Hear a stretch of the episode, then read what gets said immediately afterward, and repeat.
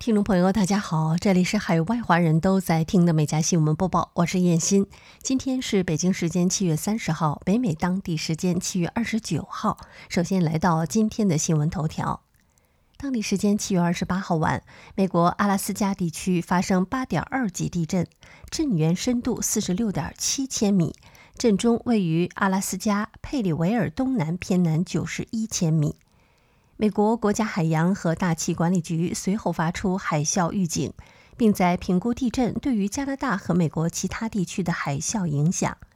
太平洋海啸预警中心也向美国的夏威夷州和关岛发出了海啸预警。阿拉斯加地震中心学家维斯特坦言，此次地震是一九六五年以来阿拉斯加地区发生的最大一起地震。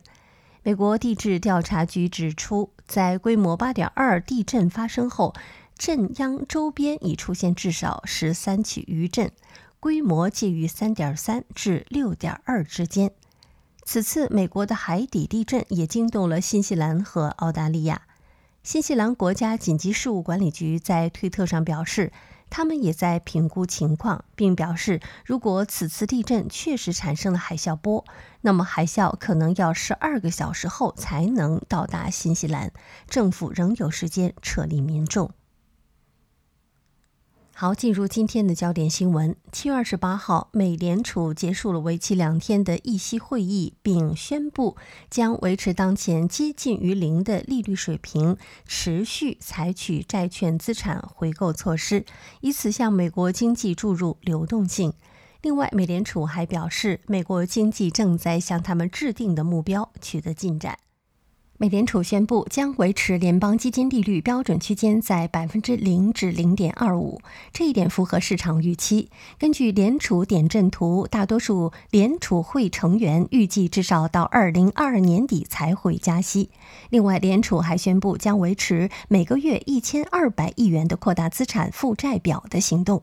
此前，市场一直在寻找联储回撤这一扩表政策的线索。一些批评者认为，联储持续扩表将导致资产泡沫现象。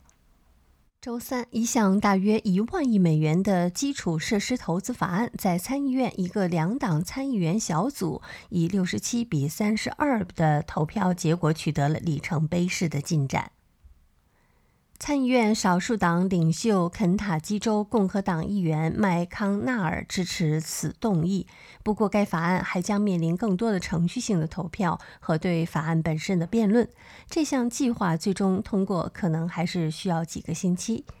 白宫表示，该法案的投资包括一千一百亿美元用于公路投资，七百三十亿美元用于电网升级，六百六十亿美元用于铁路建设，六百五十亿美元用于扩大宽带接入，五百五十亿美元用于清洁饮用水，五百亿美元用于环境复原力，三百九十亿美元用于公共交通，二百五十亿美元用于机场设施。白宫的一份概况介绍说，这一两党法案带来五千五百亿美元新增预期联邦政府支出，低于之前提出的五千七百九十亿美元的道路、电力、公用事业和互联网宽带方面的新项目的支出。据圣荷西水星报二十八号报道，位于旧金山的冰淇淋博物馆近日宣布永久关闭。位于旧金山储蓄联盟银行大楼博物馆位置的标志已经被拆除，冰淇淋博物馆网站上也已删除旧金山场馆的信息。据介绍，该博物馆于2017年向公众短期开放，为期五个月，并于2018年宣布永久开放。目前已经成为了 ins 网红必备的打卡地。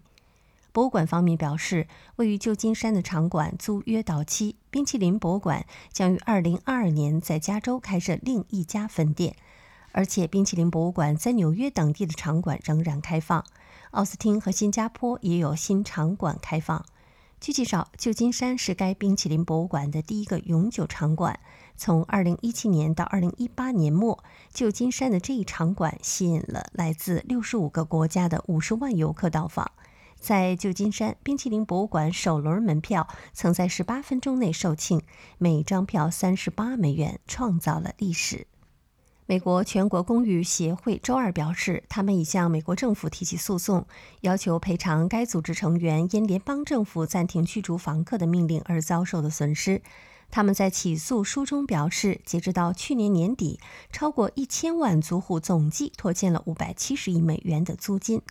该组织认为，公寓业主现在要承担其中二百七十亿美元的债务，因为这些债务没有被联邦租赁援助覆盖。起诉书称，美国疾病控制与预防中心去年发布的禁令伤害了提供关键租赁住房的房东，并为未来的灾难应对措施树立了一个危险的先例。业主们被不公平地禁止驱逐不支付租金的租户，而无法并将房子出租给能够支付租金的租户。美国疾病控制与预防中心的禁令是由前总统特朗普的政府实施的，并在拜登执政期间延长。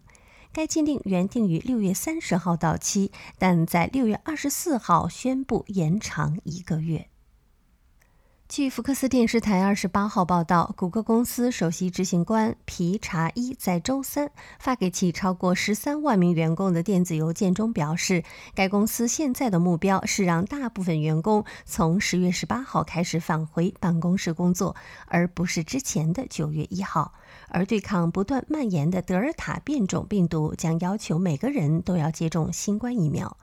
据介绍，该要求将首先在谷歌位于加州山景城总部和其他美国办事处实施，然后扩展到谷歌运营的其他四十多个国家地区。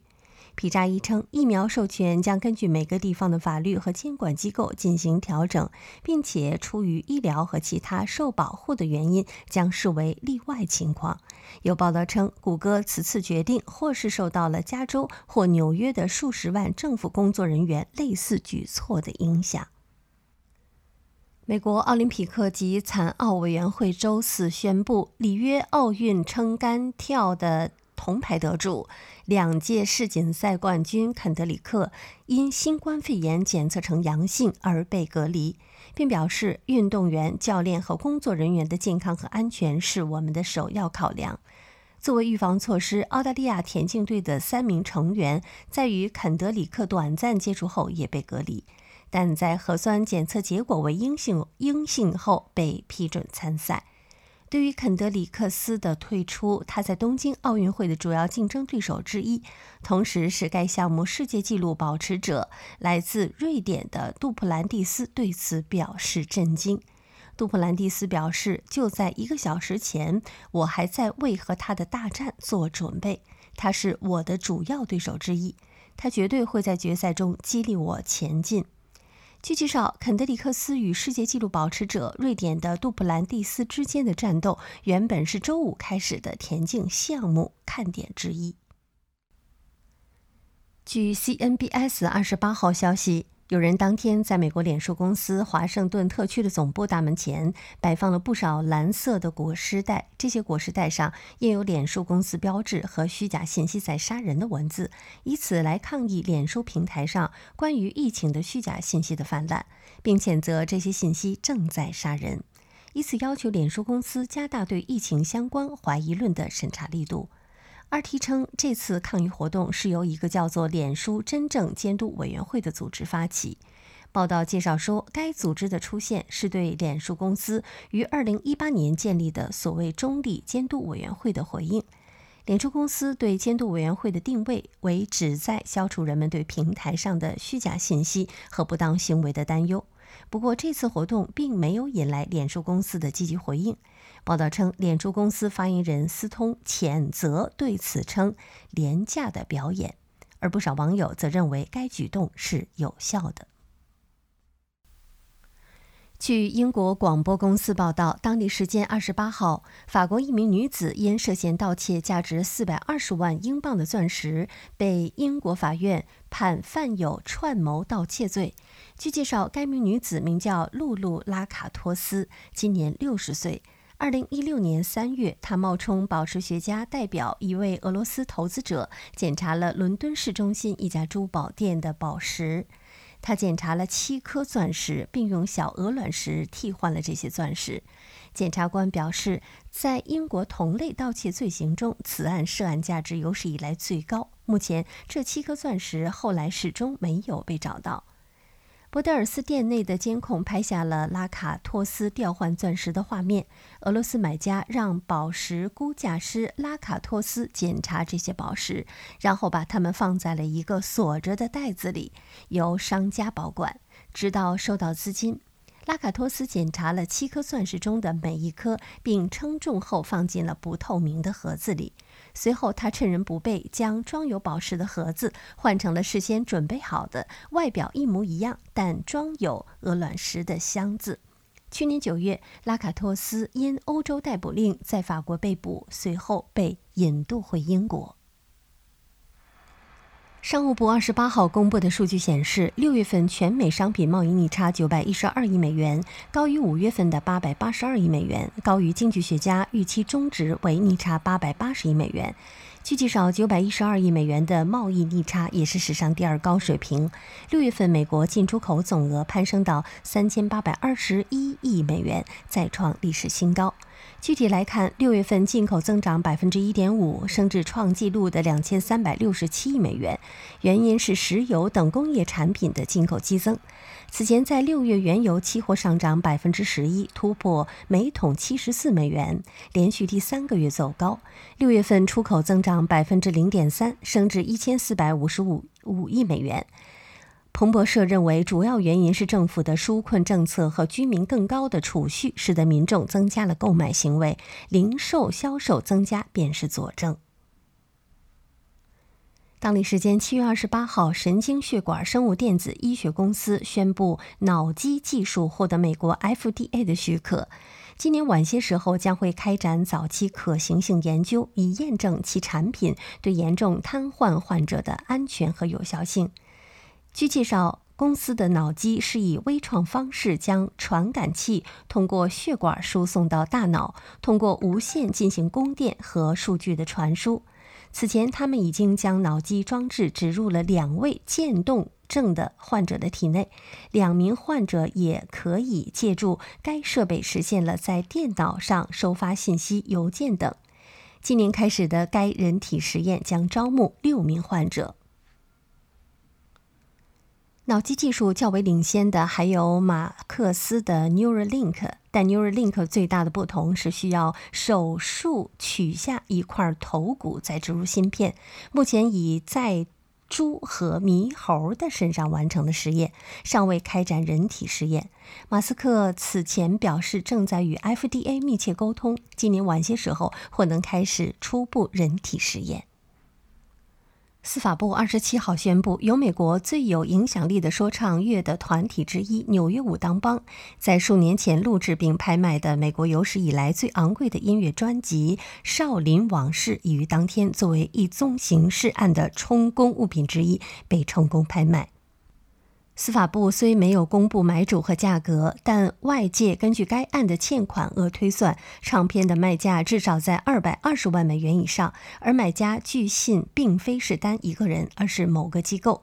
此次司法部拍卖的《少林往事》是乐团为反击流媒体音乐越来越廉价的市场趋势，历时六年，于二零一四年录制之后储存在北非摩洛哥一家酒店的保险柜里后，于二零一五年以两百万美元拍卖的神秘专辑。专辑由两张唱盘组成，外包装则是一个雕刻精美、镶有珠宝的银盒子。乐团规定，买家在八十八年之内不得将此唱片用于商业用途。唱片的乐曲内容至今仅有部分曲目流出。据 BBC 七月二十七号报道，斯里兰卡当局称，一名叫做加米奇的珠宝商在自家后院指挥工人在后院挖井时，无意间挖到了一颗重达五百一十公斤、约二百五十万克拉的星形蓝宝石群。宝石界的顶尖科学家加米尼表示：“我以前从未见过这么大的标本，这可能是四亿年前形成的。”斯里兰卡国家宝石和珠宝管理局主席说：“这是一种特殊的星蓝宝石，可能是世界上最大的。”据分析称，这个珍贵的宝石群在国际市场上价值可能高达一亿美元。